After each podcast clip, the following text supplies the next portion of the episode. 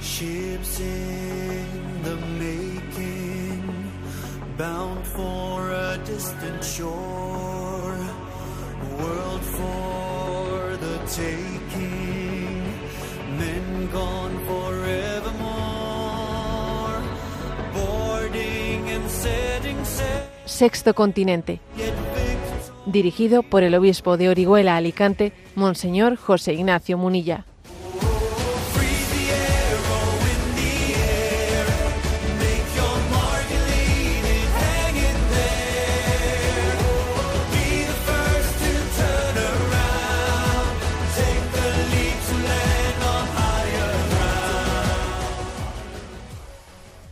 Un cordial saludo a todos los oyentes de Radio María. Un día más, con la gracia del Señor, nos disponemos a realizar este programa radiofónico llamado Sexto Continente, que lunes y viernes de 8 a 9 de la mañana, una hora menos en las Islas Canarias, realizamos aquí en directo en Radio María España. Sí, ya sé que diréis, bueno, pero últimamente ha habido ahí un par de, ¿eh? un par de fallos, ¿no?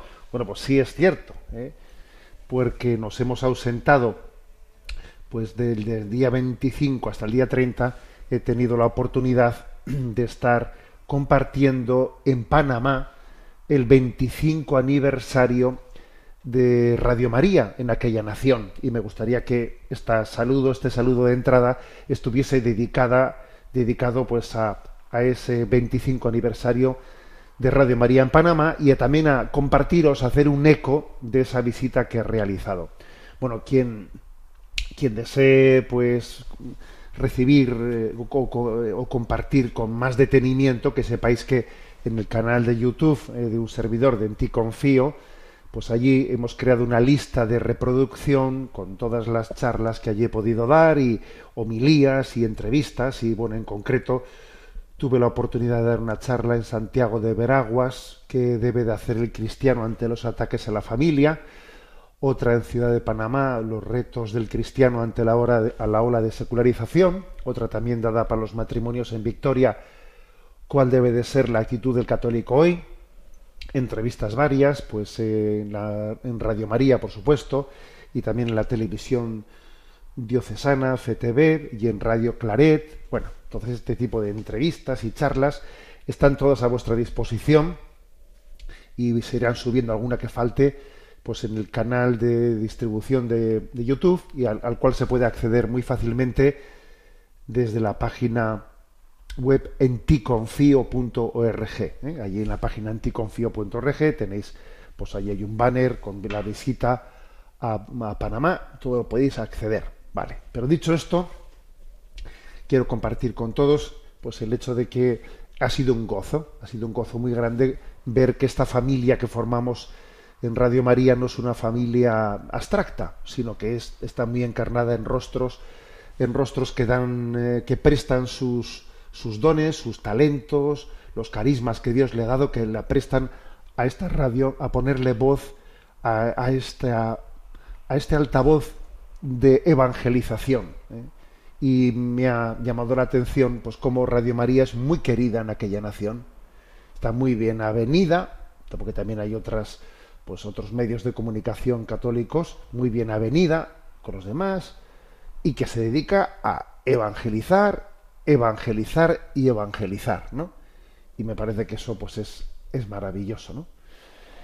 También quiero compartir, pues, que Panamá es una nación maravillosa, que es mm, pues un lugar en el que te impresiona ver la cantidad, es un país que por ser intercesión ¿no? de tantas culturas, por ser un país de paso, en él se han pues en él se han insertado muchísimas culturas, un país multirracial, no, no tiene muchos habitantes, poco más de cuatro millones de habitantes, pero es un país multirracial porque ha sido un país de intercesión y de encuentro de tantísimas de tantísimas culturas, ¿no? Y, y, bueno, y te llama la atención lo integradas que están. ¿eh?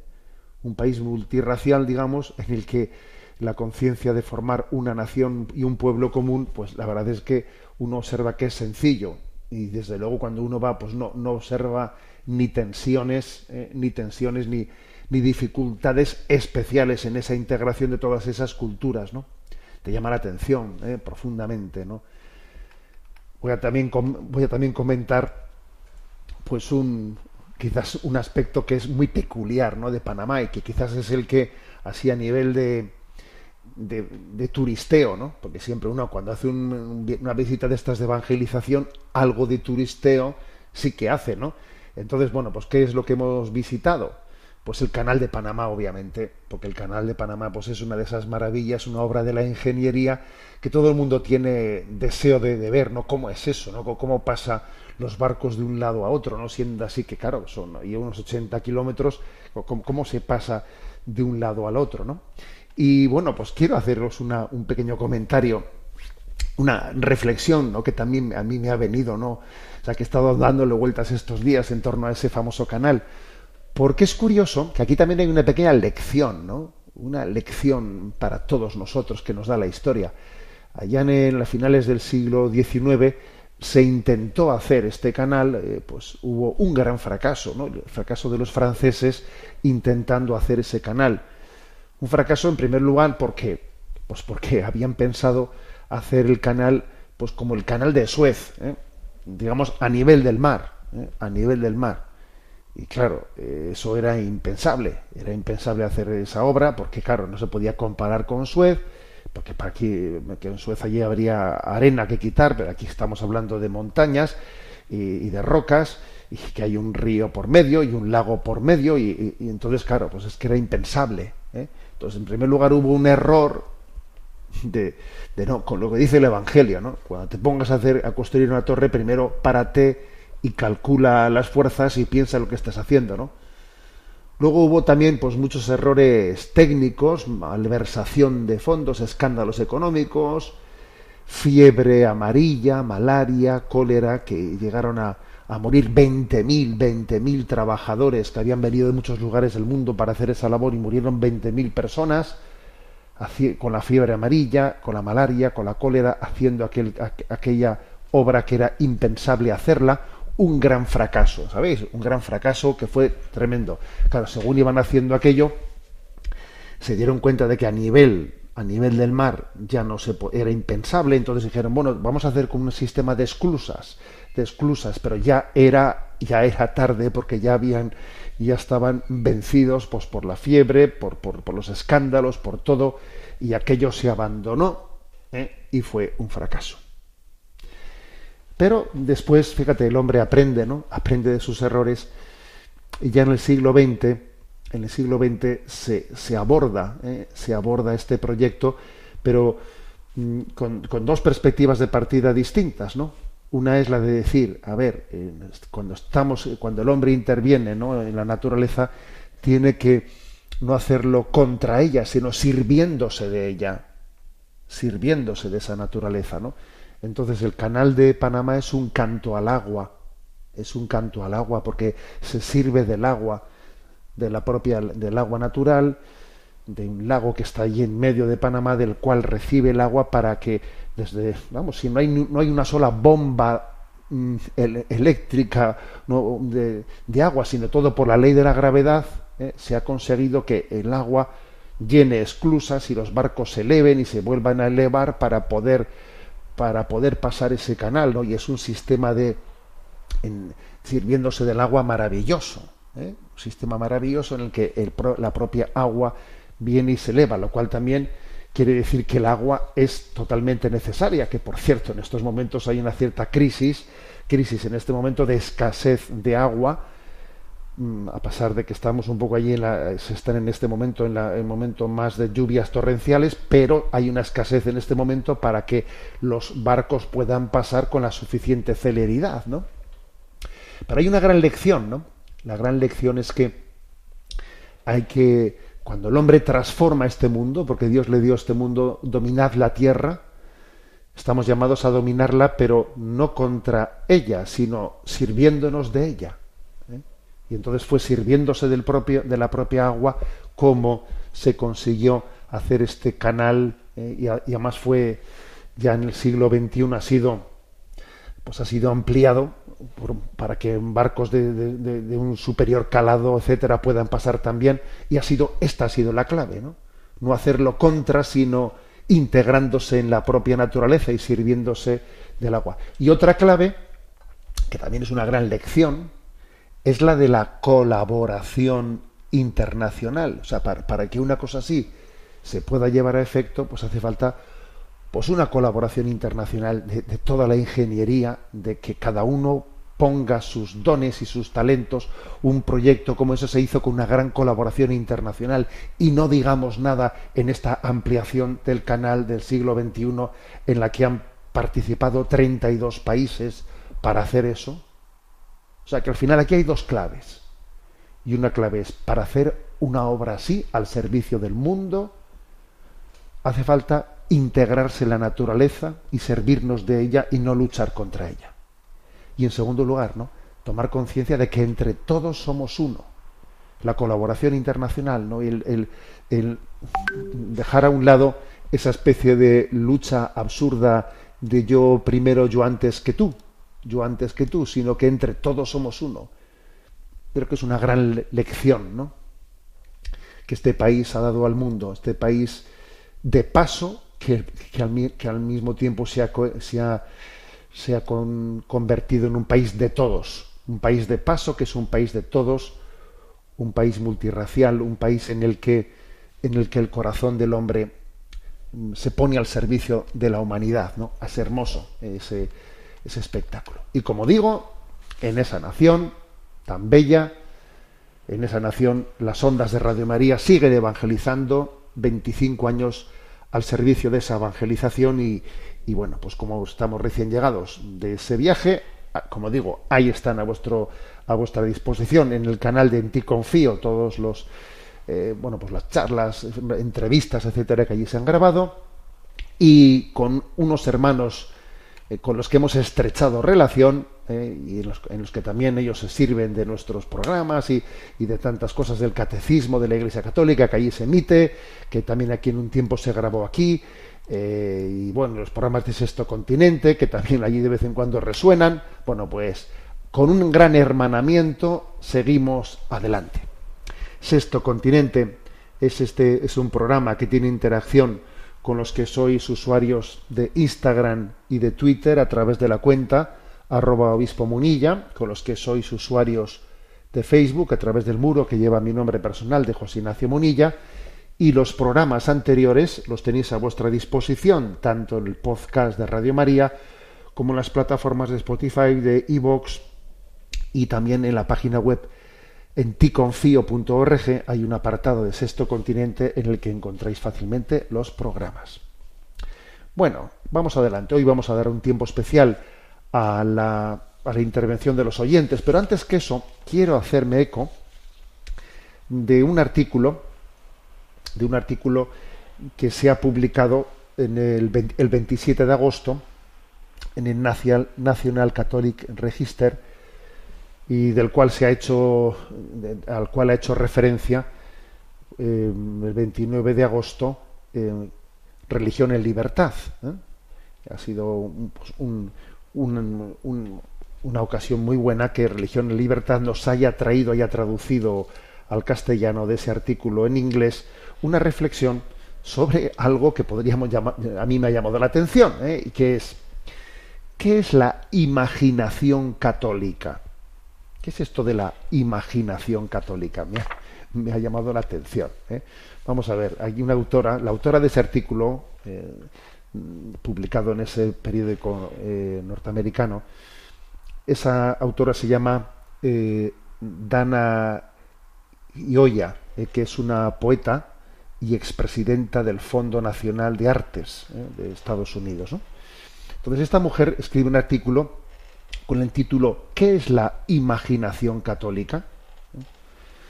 Bueno, y entonces lo que ella explica brevemente es que la imaginación católica es el tratamiento que hace alguien que tiene una cosmovisión católica, el tratamiento, cómo aborda los temas profanos, los temas profanos como el amor, la guerra, la violencia, la familia, el dinero, el poder, el sexo, la mortalidad, yo que sé, cualquier tema, ¿no? O sea, los católicos, dice ella, en la literatura, en el arte, en sus conversaciones, en la forma de ver las cosas, redes sociales, diríamos ahora, ¿no?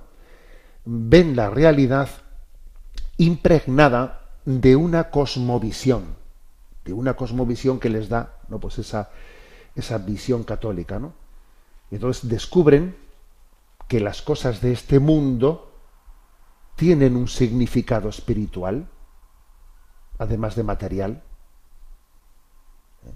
Y entonces es como si las cosas de este mundo tuviesen una cierta sacramentalidad, digamos, ¿no? Sacramentalidad. O sea, significan cosas superiores. Las cosas materiales, en el fondo, también están significando cosas espirituales. Un servidor, ¿eh? a un nivel, eh, no, no, no, de literatura, por supuesto, no que yo, ya bien, bien sabéis que yo soy muy profano y no soy literato, ni poeta, mucho menos, y bueno, ni artista, ni nada por estilo, ¿no? Pero sí me doy cuenta que cuando, por ejemplo, en redes sociales, ¿no? Pues alguien te envía un vídeo, un vídeo que puede ser eh, profano, ¿eh? vídeo, muchas veces ese vídeo lo puedes utilizar como evocando una realidad espiritual. Recuerdo, por ejemplo, la semana pasada que alguno de vosotros, porque algunas personas, como saben que, que, publicamos, ¿no? Pues en redes sociales algunos, pues un mensaje diario, alguno te envía un vídeo para que igual, a usted se le ocurre alguna reflexión, ¿no? Entonces me enviaron un vídeo, pues en las cuales se veía, pues como unos cervatillos de esos, de esos que, que tienen la capacidad de de subir, de subirse, pues en lugares muy agrestes sin, sin despeñarse, ¿no? Unos de, esas cabras montesas o como se llamen, unos cervatillos, eh, se subían a lugares casi inaccesibles, ¿no? Pues para que los coyotes no, no fuesen capaces de, de, de, alcanzarles, ¿no? Y bueno, pues yo hice la reflexión eh, a raíz de ese, de ese vídeo de la importancia de no ponernos en un lugar en el que nos alcance la tentación. No te pongas al alcance de la tentación o sea, es importante si al Señor le decimos no nos dejes caer en la tentación, pero no te pongas al alcance de ella. Entonces esos, eh, esos cervatillos, ¿no? esas cabras montesas, se, se escapaban del lugar donde podrían, donde podían ser alcanzados. ¿no? Bueno, es un ejemplo tonto. Pero, es decir, es cierto que podemos ver la realidad viendo cómo ella nos evoca cosas, ¿eh? nos evoca. Y este artículo de la imaginación católica hace referencia a ello. ¿eh? Que la realidad es, tiene como una sacramentalidad. Por una parte dice, se convierte también en un, en un puente ¿no? hacia la gracia de Dios. Es, por una parte, es, la realidad nos, nos abre una comunión, dice en el artículo, porque estamos unidos con la historia, con los predecesores, con, los, con las, generaciones anteriores, ¿no? y con la historia de la salvación.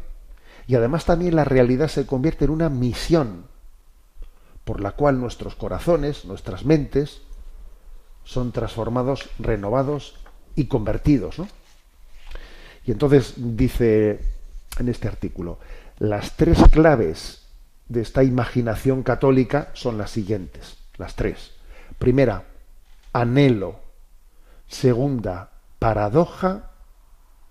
Y tercera, realismo. Primera, anhelo anhelo.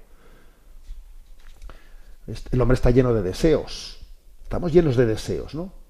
El Salmo 42.1 dice, como busca la cierva corrientes de agua viva, así mi alma te busca a ti, Dios mío. O sea, el hombre está lleno de deseos. Lo que hace la imaginación católica es descubrir, descubrir que detrás de esos deseos late el deseo de Dios. El deseo significa nada menos que el deseo del cielo y de la unión con Cristo. Esos deseos que tú tienes están escondiendo el deseo de Dios. Es así, ¿eh? eso que decía Chesterton, ¿no? Cuando el hombre, cuando el hombre se va a drogar, lo que él no, no supone es que detrás de eso está la búsqueda de Dios, aunque él no se dé cuenta lo hace de una manera totalmente equivocada, errónea, pero ese deseo de felicidad que tiene esconde el verdadero deseo de felicidad, ese deseo de placer que él tiene, en el fondo esconde el deseo de felicidad de Dios, ¿no? Bueno, pues este es lo primero, lo, de San Agustín, ¿no? Nos has hecho Señor para ti y nuestro corazón está inquieto hasta que no descanse en ti. Entonces, lo primero, por lo tanto, ¿no? La clave de esa imaginación católica, primero está en el an- anhelo, el anhelo. Todo deseo o anhelo, si está correctamente ordenado, termina a conducir en última instancia a Dios. Por eso la imaginación católica lo que hace es conectar el deseo con, de manera correcta para que lleve a Dios, no para que nos pierda por el camino, claro. Segundo, paradoja. Anhelo, segundo, paradoja. Dice Cor- 2 Corintios 12, 9, ¿no? Te basta mi gracia, porque mi poder se perfecciona en la debilidad. O sea, es decir, mira, el poder de Dios se lleva en la debilidad, pero ¿cómo es eso, no? Las Sagradas Escrituras están repletas de declaraciones que ilustran esa, esas paradojas, ¿no?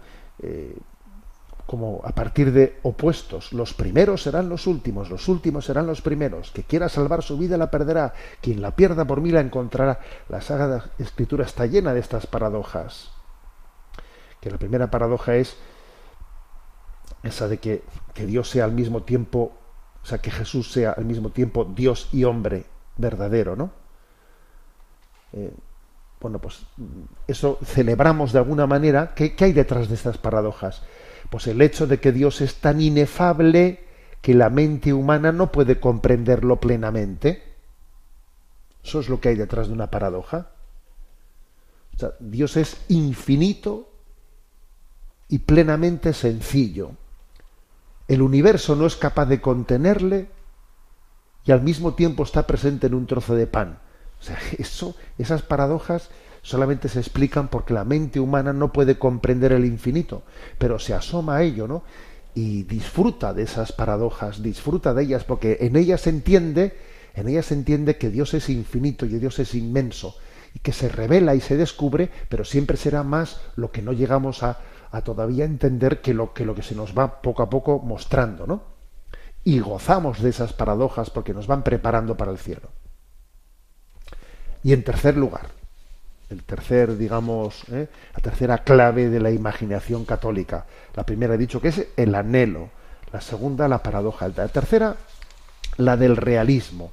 Porque no pensemos que, ¿eh? que la imaginación católica es pues una evasión de la realidad. No, no, no. El realismo y la literatura y, y el arte no, no han dibujado ¿no? una, una realidad rosa, de color rosita, no, sino que cuando describen la realidad, la describen en toda su crudeza, pues porque estamos llenos de heridas, ¿eh?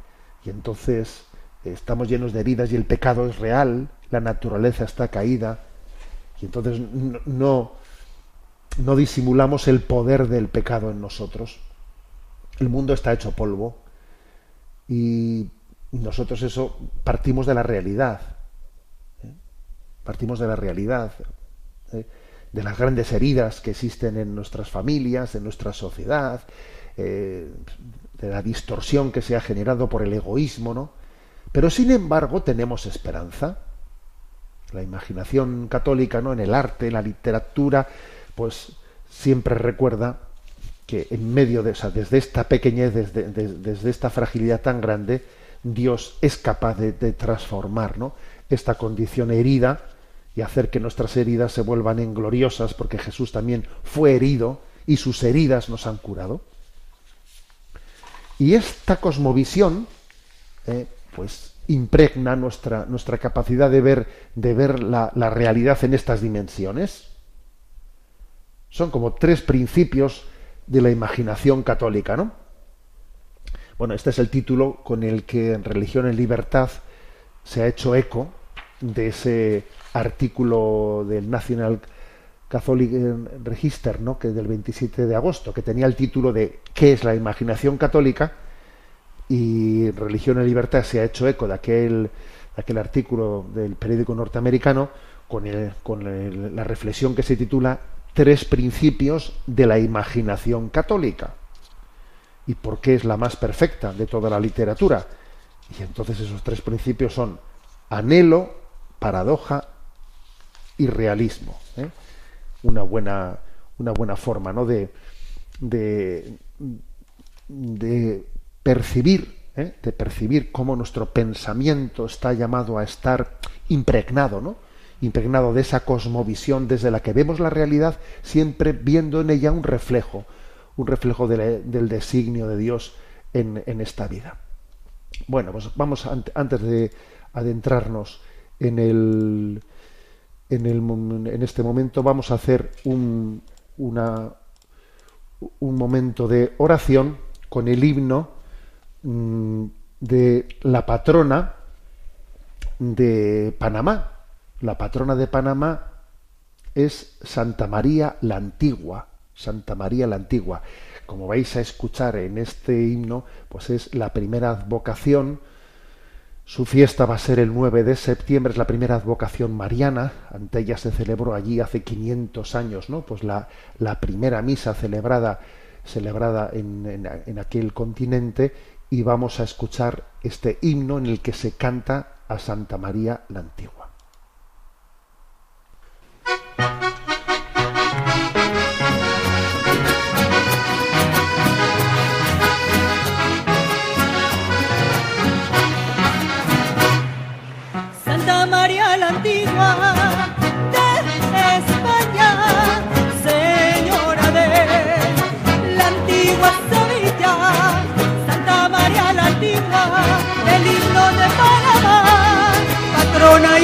reliquia histórica colonial.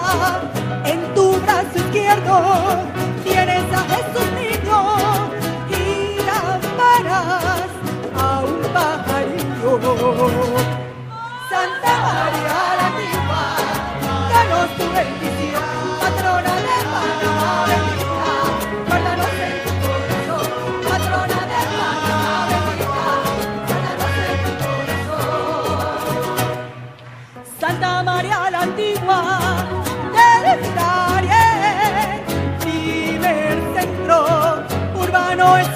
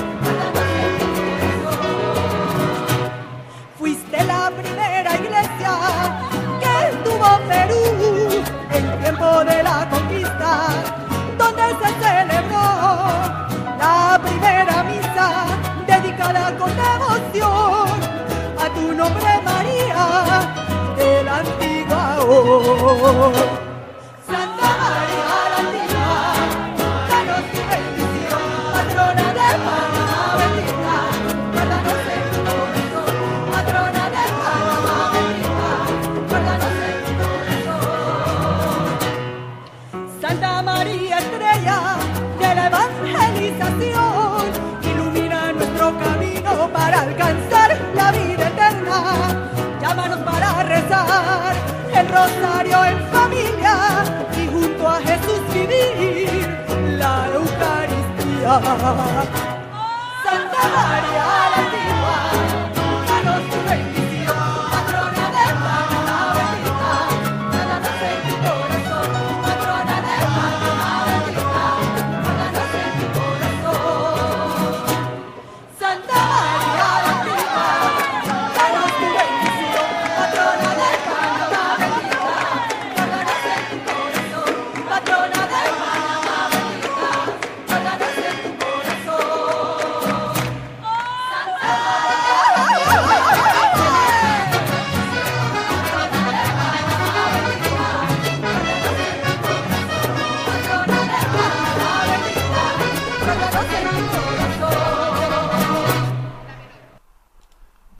Este es el himno de Santa María la Antigua de Panamá. Hay que decir que la imagen de la Virgen de la Antigua se encuentra en la Catedral de Sevilla, en Andalucía.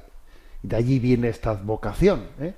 Y en 1510, Núñez de Balboa, ¿eh? niño de Balboa, él funda la ciudad de Santa María la Antigua de Darién, ¿no? En el continente americano, que es lo que nosotros ahora pues la celebramos como la patrona, la patrona de, Panamá. Bueno, seguimos adelante en este programa de Sexto Continente y ahora vamos a, a- entrar en ese en este momento en el que también vuestra participación tiene su protagonismo en este programa. Hay un correo electrónico habilitado que es sextocontinente arroba radiomaria.es sextocontinente arroba radiomaria.es y a Yolanda que está en la emisora le vamos a pedir que nos vaya presentando las, las preguntas que hemos seleccionado. Adelante, Yolanda. Muy buenos días. Un joven cuyo nombre preservamos nos comparte su preocupación laboral. Nos eh, cuenta, querido don José Ignacio, tengo 25 años, estoy recientemente casado y mi mujer está embarazada. Veo que mi situación familiar iniciada desde una edad temprana es una gracia y que la familia un inmenso don y una gran responsabilidad. Pero sufro por mi situación laboral, que pasó a describirle. Se trata de una empresa que vende chatarras y metales a fundiciones a gran escala y de unos 70 empleados. Mi tarea es negociar y gestionar documentalmente las ventas de la empresa que ascienden a grandes cantidades de dinero, lo que inicialmente me supuso un reto interesante. Sin embargo, llevo más de un año sintiéndome completamente vacío, viendo que desde aquí poco puedo hacer por las grandes necesidades que hay a nuestro alrededor y me cansa que el único motor de todo esto sea hacer más dinero sin ningún interés adicional, aparte del uso y machaque de la falsa ecología no integral el máximo dinero posible, apretar, muchas veces engañando, para hacer más dinero. Entendiendo que todos tenemos la misión de dar a conocer el amor de Dios a los demás, e interpreto que esa sería mi misión aquí, lo he intentado con mis compañeros. Creo que de manera infructífera, ya que cada uno va a lo suyo, y por más veces que he tratado de proporcionar alegría o esperanza, de poco ha servido. El único momento en común que tenemos es el de la comida, y todos están con el móvil, sin compartir eh, palabra, de manera que tras intentarlo mucho se puede decir que he tirado la toalla. A esto se le suman la falta de ilusión por mi parte, el no tener objetivos concretos más que vender al mayor precio y las condiciones del sector que permiten poco espacio para la innovación, por lo que llevo un año en una situación de desmotivación constante. He planteado varios proyectos a los dueños acerca de responsabilidad social de la empresa, pero dicen que no les interesan las acciones que no traigan consigo una retribución directa. Desperdicio muchísimo el tiempo y veo que estoy derrochando un momento crucial en mi etapa profesional. Cumplo con todas las responsabilidades que tengo y mi superior está contento con mi trabajo, pero yo no lo estoy. De hecho, salgo todos los días mal anímicamente. No sé si el Señor tiene pensado otro plan para mí o si este es el sitio en el que mantenerme y donde seguir tratando de hablar de la esperanza y de la alegría de la fe, aunque no vea ningún fruto. Sé que no soy yo quien tiene que ver esos frutos. Contemplando cualquiera de las dos opciones, estoy abierto a la voluntad de Dios, sea cual cualquiera de las dos posibilidades, pero no quisiera realizar una búsqueda de otro empleo si lo que el Señor quiere de mí es este, al igual que no quisiera no mirar hacia afuera si me está esperando en alguna otra oportunidad. Disculpe, sé que, que usted no tiene todas las respuestas, pero tenía que intentarlo, al menos como respuesta a todos los vídeos en los que le escucho y sinceramente muestra de, y sincera muestra de agradecimiento.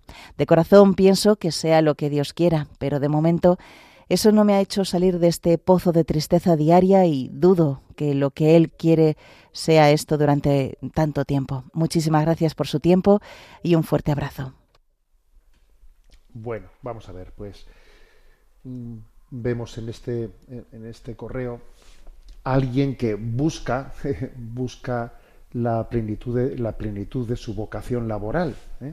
y alguien que busca dónde me querrá Dios de manera que también mi trabajo sea un trabajo que me santifique y en el que yo pueda aportar los dones que Dios me ha dado, ¿no? Y bueno, pues la verdad es que yo creo que esa, esa desmotivación o ese salir mal anímicamente del trabajo, ese decir, me parece que estoy aquí perdiendo mis, mis capacidades, etcétera, y que no me estoy desarrollando, y pues yo creo que puede ser, puede ser ¿eh? una, un signo suficiente como para entender que, que Dios le pide a uno que mueva ficha, ¿eh? que mueva ficha, porque diciendo, me parece que en ese trabajo, además es muy, eres muy joven, ¿eh? tienes 25 años, vamos, estás recién comenzado en tu vida en tu vida laboral. ¿eh? Lo cual también eh, tiene un elemento, ¿no? Que con 25 años hay que decir paciencia. ¿eh? La palabra paciencia también hay que recordarla cuando alguien tiene 25 años. Pero es verdad que los signos, que los signos tal y como describes la cosa, pues es muy posible que, que no cambie mucha mucho la, expectativa en los próximos años en una, en una empresa que se plantea, se plantea así las cosas, ¿no? Y esa insatisfacción que late en ti, pues creo que puede ser un signo de que Dios te llama a, desarrollar tus talentos de otra, de otra, forma.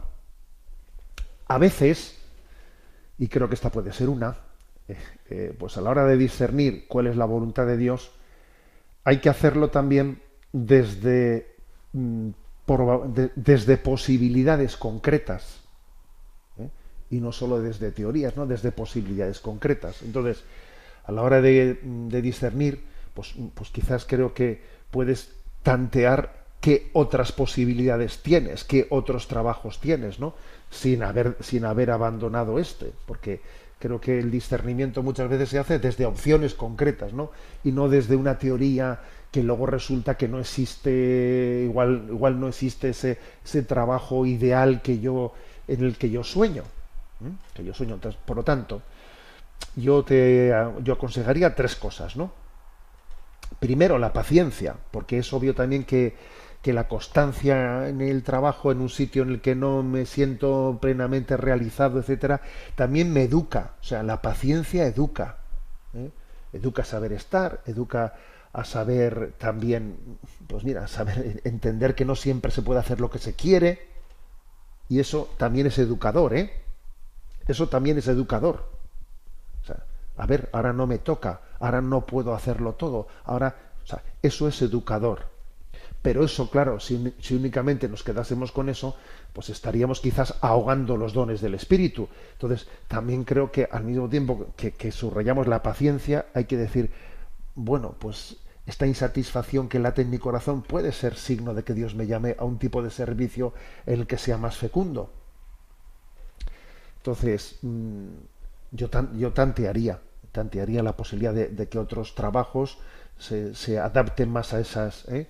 a, esa, esos dones y después con lo que vaya apareciendo pues uno ya discierne ¿eh? lo discierne y creo que es importante que también que ese discernimiento se haga en el matrimonio ¿eh? si estás casado pues yo creo que también a tu esposa debes de hacerle copartícipe de ese, de ese discernimiento pues porque sois un matrimonio y, y esa decisión pues pues, pues, pues, os afecta plenamente a, a, vosotros, ¿no? Bueno, pues de todas maneras, pues felicidades por, por tu deseo de buscar la voluntad de Dios, porque yo creo que en tu correo también algo que es importante es lo que, lo que dices, a ver, que estoy abierto a las dos posibilidades, a que Dios quiera que permanezcan aquí, ¿eh? o que Dios me pida pues que, que, que, busque otra cosa. O sea, creo que el estar abierto, ¿eh? el estar abierto a las distintas posibilidades es un signo bueno. De la búsqueda de la voluntad de Dios. Adelante con la siguiente consulta. Nos escriben desde Argentina con la siguiente cuestión. Buenos días, monseñor. Mi nombre es Nancy Viviana Soria. Soy de Córdoba, en Argentina, y por gracia de Dios hace unos años he tenido la dicha de poder conocerlo por Internet y de disfrutar de su magisterio. Le estoy muy agradecida por toda su obra. Que Dios le retribuya con creces todo el bien que hace. Se me ha presentado una duda y pensé que tal vez usted pudiera ayudarme a aclararla. La misma consiste en que es de fe, porque así está definido por la Iglesia, la existencia del infierno, pero ella no ha afirmado que en el mismo haya algún ser humano. Ahora bien, ¿cómo se armoniza esto con las revelaciones, por ejemplo, de la Virgen de Fátima a los pastorcitos, donde ellos vieron a personas condenadas sufriendo las penas eternas? ¿Hay o no personas condenadas? Le agradezco su amable atención y le pido disculpas por las molestias ocasionadas. Que María Santísima continúe bendiciéndolo y concediéndole las gracias para responder a tan alta vocación a la cual ha sido llamado. Reciba mi saludo filial. Vamos a ver, el- con respecto ¿no? a la existencia del infierno, claro, la posibilidad de que uno diga, a ver, ¿existe el infierno? Bueno, primero, ¿por qué la Iglesia no, no afirma que eh, de nadie en concreto que esté en el infierno? ¿Porque tenga la duda de que en el infierno igual no hay nadie? No, no es por eso. La Iglesia no afirma de nadie en concreto que esté en el infierno porque esa no es su misión. Esa no es su misión. Eso queda en manos de Dios. ¿eh?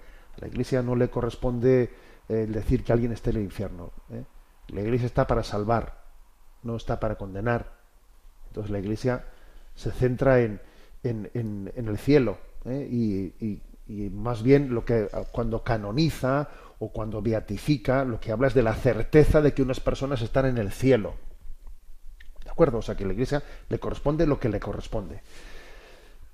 Pero esto no quiere decir que la Iglesia tenga duda de que el infierno sea un constructo, eh, pues una, una imaginación que en el fondo, en la realidad, no, no, no- no sea para nadie. No, eso no, eso no es verdad.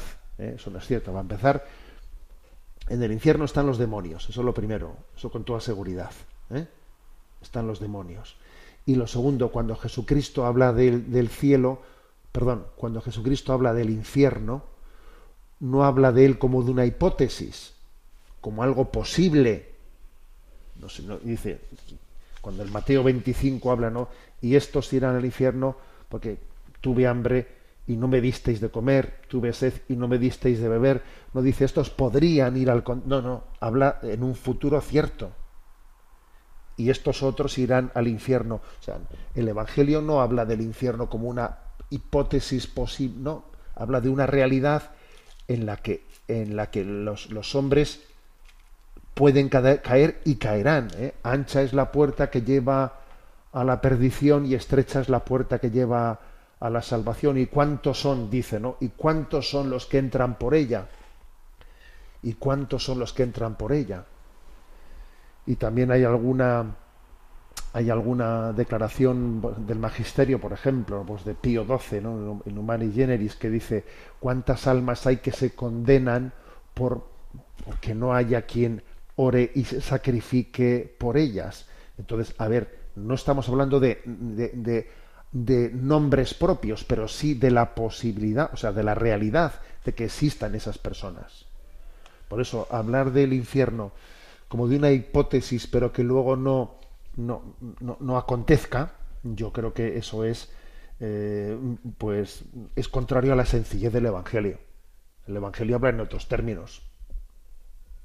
Yo creo que y además sería un poco como me parecería me parecería que si Jesús nos estuviese hablando del hombre del saco como cuando éramos pequeños y nos hablábamos de como no te comas eso va a venir el, hombre del saco y te va a llevar. A ver el, hombre del saco no existe. Y eso se nos decía un poco para asustarnos para que, para que nos comiésemos el plato. A ver no, yo yo no me imagino a Jesús hablando con nosotros como el hombre del saco. Eh, Jesús nos habla en verdad.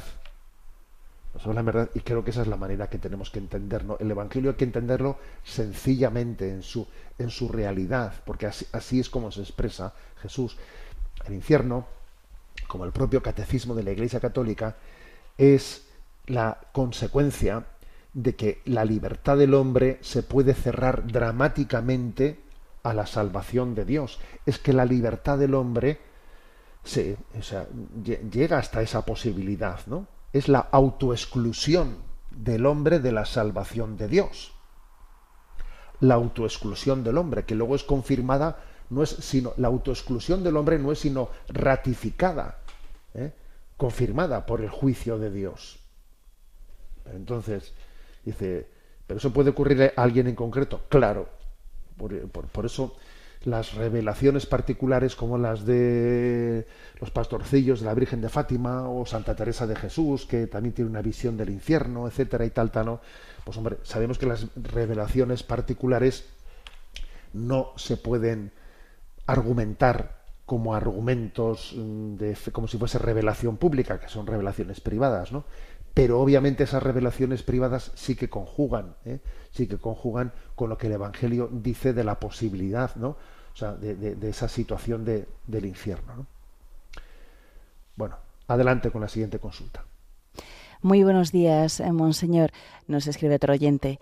Hace un año me dieron una oración que se llamaba oración del perdón y comenzaba la oración diciendo, Te perdono, Señor. Yo me escandalicé porque no puedo entender cómo se puede perdonar a Dios. No lo entiendo y lo veo incluso como una herejía. Lo comenté con algún sacerdote y también se escandalizó. Yo le dije que al parecer es debido a las consecuencias de las frustraciones de la vida por perder algún familiar o no obtener en la vida lo que se piensa que es mejor para nosotros. Estuve tan intrigado que busqué en Internet, ya que la persona que me lo dio, eh, al parecer, la encontró en un libro escrito por un movimiento de espiritualidad católico. Me gustaría que me dieran claridad en este asunto. Les mando la web en la que está la oración. Muchas gracias y enhorabuena por el programa. Bueno, obviamente, ¿no? O sea, la, la expresión eh, Señor, Dios mío, te perdono, yo perdonarle a Dios, eh, pues obviamente es una, es una expresión eh, incorrecta, eh, incorrecta desde el punto de vista teológico, ¿no? Yo creo que está dicha, he leído la oración que manda el oyente, ¿no? Está dicha en un contexto, en un contexto que, claro, la, la intención puede ser, o sea, puede ser entendida, ¿no? Que es la de decir, a ver, yo he tenido, me he enfadado con Dios, ¿no? Me he enfadado con Dios porque, porque vi, pues porque no he entendido ciertas cosas que han pasado en mi vida, le he pedido a Dios, mm, me parece que no me ha escuchado, no me ha hecho caso, y entonces me, he revelado frente a Dios y después me he dado cuenta, ¿no? De, de, de mi error, de mi error, etcétera. Entonces vuelvo, vuelvo a abrir los ojos y a darme cuenta de que, de que, pues eso, ¿no? Que hágase tu voluntad y que yo confío en Dios y entonces que mi enfado pues no tiene razón de ser. Y entonces, claro, dice la expresión de la oración, te perdono, Señor. Hombre, más que te perdono, eso no está bien formulado. Más bien hay que decir, ¿no? Hay que decir, Señor, me, o sea, me reconcilio contigo ¿eh? y te pido perdón por haberme rebotado de esta manera. ¿eh? Por haberme rebotado de esta manera. Lo que ocurre es que en ese género de expresión, en ese género de expresión, pues parece que es como si es, es, es como si estuviésemos en lucha con Dios, en lucha con la voluntad de Dios, ¿no? Es, una especie de lucha con la voluntad de Dios, pero al final, obviamente, soy yo ¿eh? el que me arrepiento, ¿eh? soy yo el que me arrepiento. Por lo tanto, lo correcto no es decirte perdono, Señor, sino es decir, me reconcilio contigo y te pido perdón, Señor, a ti. O sea, esa es, esa es la forma correcta de expresión, ¿no? Bueno, adelante con la siguiente consulta. Una oyente llamada Sonia nos comparte, estimado Monseñor Bonilla, hace dos años, gracias a la participación en un retiro de Maús, experimenté un fuerte encuentro personal con Dios que ha cambiado de forma radical mi forma de actuar ante la vida. A partir de entonces he sentido necesidad continua de aprender y seguir creciendo en la fe, intentando que sea la providencia la que guíe mi camino. No estoy casada, llevo con mi pareja más de 20 años de convivencia y tenemos dos hijos de 23 y 18 años.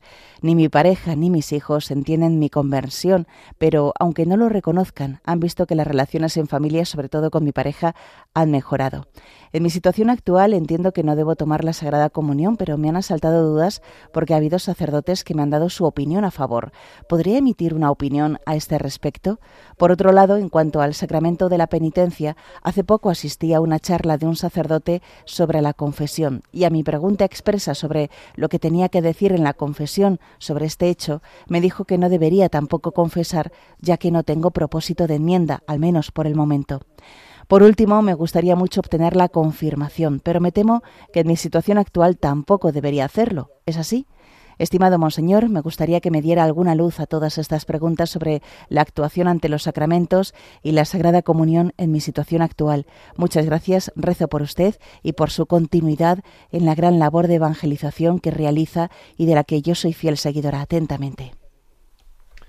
Bueno, la verdad es que Sonia, eh, hay que felicitarte pues por el hecho de que eh, pues que en tu conversión a través del retiro de Maús no que cuántas conversiones no tienen acontecen en el retiro de Maús que es una gracia de Dios inmensa no pues que eh, después de esa conversión mm, pues lleves adelante no esta lucha para decir ahora, a ver cómo yo ahora eh, me vuelvo a, a encauzar y, vuelvo a entrar en la, en la plena comunión de la iglesia y que tengas paciencia, ¿sabes? Y que tengas paciencia, porque es verdad que partes, ¿no? Pues de, de una, de, de una, de un desorden en la vida sacramental y dice uno, ya, y ahora, pues cómo vuelvo y me integro y que tengas paciencia. A mí me parece que Dios, Dios te va a bendecir, ¿no?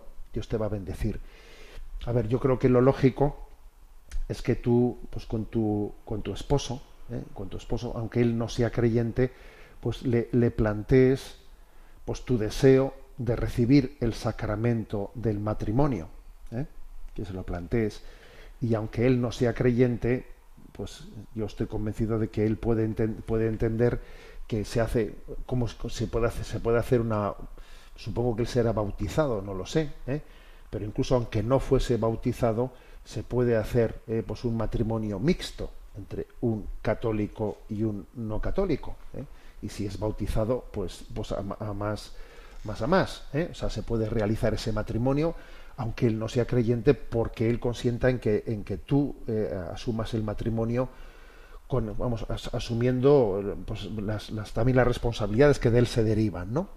Yo creo que hacia, hacia ahí tienes que hacia ahí tienes que caminar. Y en la hipótesis, ¿no? La hipótesis de que él no se aviniese y no quisiese tal cosa, bueno, pues entonces estaríamos en, en un caso, en un caso moral, eh, en un caso moral complicado, ¿eh? en el que tú no tendrías culpabilidad moral de esa, de esa situación. Y entonces, bueno, pues quizás sí que habría que con, ¿eh? con algún sacerdote llevar adelante un discernimiento de, de en, en qué en esa situación cómo te podías quedar tú ¿eh?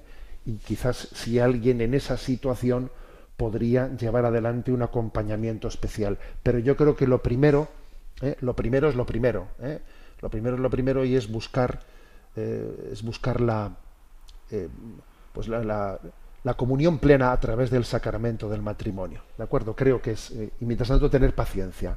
Mientras tanto, tener paciencia y que aunque eso lleve, lleve un tiempo, porque igual también a- al marido pues pedirle ese matrimonio al, sí, al mes siguiente de haber hecho el retiro de Maus, pues igual es un poco atropellar, ¿no? Y uno necesita algo más de tiempo. Pero lo que pinta bien, es eso que dice, ¿no? Eso que dice So- Sonia, pues que claro, que tu propio marido ya se ha dado cuenta, se ha dado cuenta que las mismas relaciones en familia pues se han mejorado a través de esa conversión. Eso es lo que mejor piensas. Esa va a ser tu gran garantía. Esa va a ser tu gran garantía tu, eh, a la hora de, de proponer el matrimonio, porque tu marido dirá, oye, pues si es que esta mujer, desde que se ha tenido esta conversión, no ha hecho más que mejorar las cosas, ¿no? Bueno, te encomendamos, ¿eh? te encomendamos en ese, en ese, en esa finalidad. Y mientras tanto, pues yo ten paciencia, vive la, la Eucaristía haciendo actos de presencia de Dios, de, de comunión espiritual, y Dios bendecirá esa paciencia tuya. Bien, tenemos nuestro momento, vamos a concluir con el momento, con nuestro momento del DOCAT. ¿eh? Vamos explicando y estamos bastante avanzados en este compendio de la doctrina social de la Iglesia y nos toca el número 308. ¿Cómo funciona la convivencia de manera cristiana? Y responde, cuando el poder ocupa el centro de la sociedad, ésta se estructura según el derecho de la fuerza. Pero esto no es cristiano, ya que hace que la convivencia se convierta en una especie de lucha por la supervivencia. Cuando es el trabajo el que se sitúa en la cúspide de la convivencia social, el ser humano se termina convirtiendo rápidamente en un vero engranaje sin sentido o en un esclavo. Y Dios tampoco quiere que lo más importante sean ni la casualidad ni la suerte. De ser así, la vida se asemejaría a una lotería que parecería tocar solo a las personas equivocadas y nosotros lo viviríamos tan solo según nuestros instintos e impulsos hasta llegar a aceptar todo tipo de obligaciones sin solo para evitar un mal menor.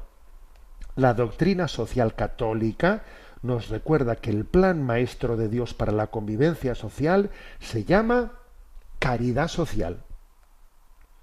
viviendo de cara a Dios personal, a un Dios personal que nos quiso y que quiere algo para nosotros, nos convertimos en hijos de un Padre común y en hermanos y hermanas entre nosotros.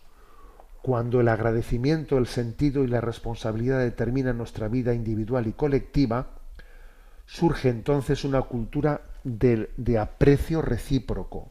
La confianza, el consuelo y la alegría de la vida se hacen plausibles. La caridad social supera el espíritu de la despersonalización, crea una cohesión emocional en la sociedad y hace posible la conciencia social colectiva, incluso más allá de los límites de las creencias. Bueno, pues la verdad es que, eh, como veis, mm, aquí lo que viene a decir, a ver, ¿qué ponemos como clave determinante de la convivencia, de la convivencia en una sociedad? ¿Qué ponemos como clave determinante? Y pone una serie de hipótesis, ¿no? Una, el poder, o sea, pues para que haya convivencia, la clave está en, que haya un poder y unas leyes y, que eso no nos ordene, ¿no? La clave está pues, en eso, en el código penal. Segundo, en eh, hipótesis, en el trabajo, que nos ordene el trabajo, ¿eh? que nos ordene el trabajo y la sociedad de mercado. Eh, lo, si- lo siguiente, pues mira, que nos ordene la suerte, que, que, sea ca- cada uno la casualidad o la suerte, un poco caóticamente, ¿no? Caóticamente. Y entonces, mm, este punto del DOCAT rechaza las tres hipótesis diciendo si es el código penal el que nos el que nos rige en el fondo pues eso no, no deja de ser el, el derecho de la fuerza no Eh, si es el trabajo es por el interés te quiero Andrés ¿eh?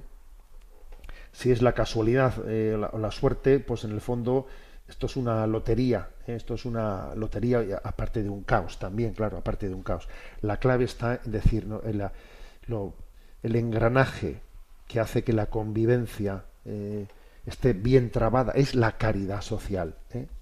la caridad social que ese es un término de la doctrina social católica la caridad social que lo que viene a decir que supera al espíritu de la despersonalización, crea una cohesión emocional en la sociedad, hace posible la conciencia social colectiva.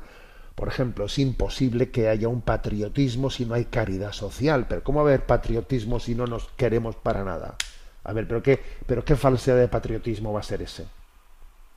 ¿Cómo se puede querer a España sin querer a los españoles? ¿Eh? Esto es, eh, esto es como, lo- como decía Mafalda, ¿no? En aquel chiste. Dice, yo amo al mundo, lo que me fastidia es la gente. A ver, vamos a ver, vamos a ver que eso, que eso, eso es imposible. ¿eh? Entonces la caridad social, en el fondo, es decir, este mundo al final no se puede construir socialmente, no se puede construir si no hay una, un amor, una caridad social. ¿eh?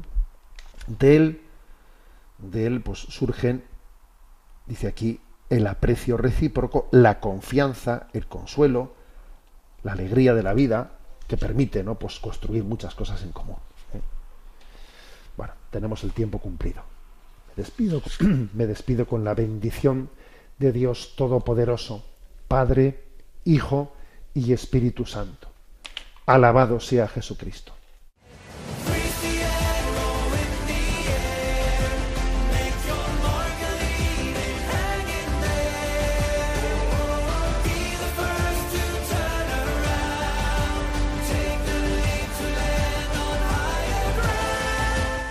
Finaliza en Radio María Sexto Continente, dirigido por el obispo de Orihuela Alicante, Monseñor José Ignacio Munilla.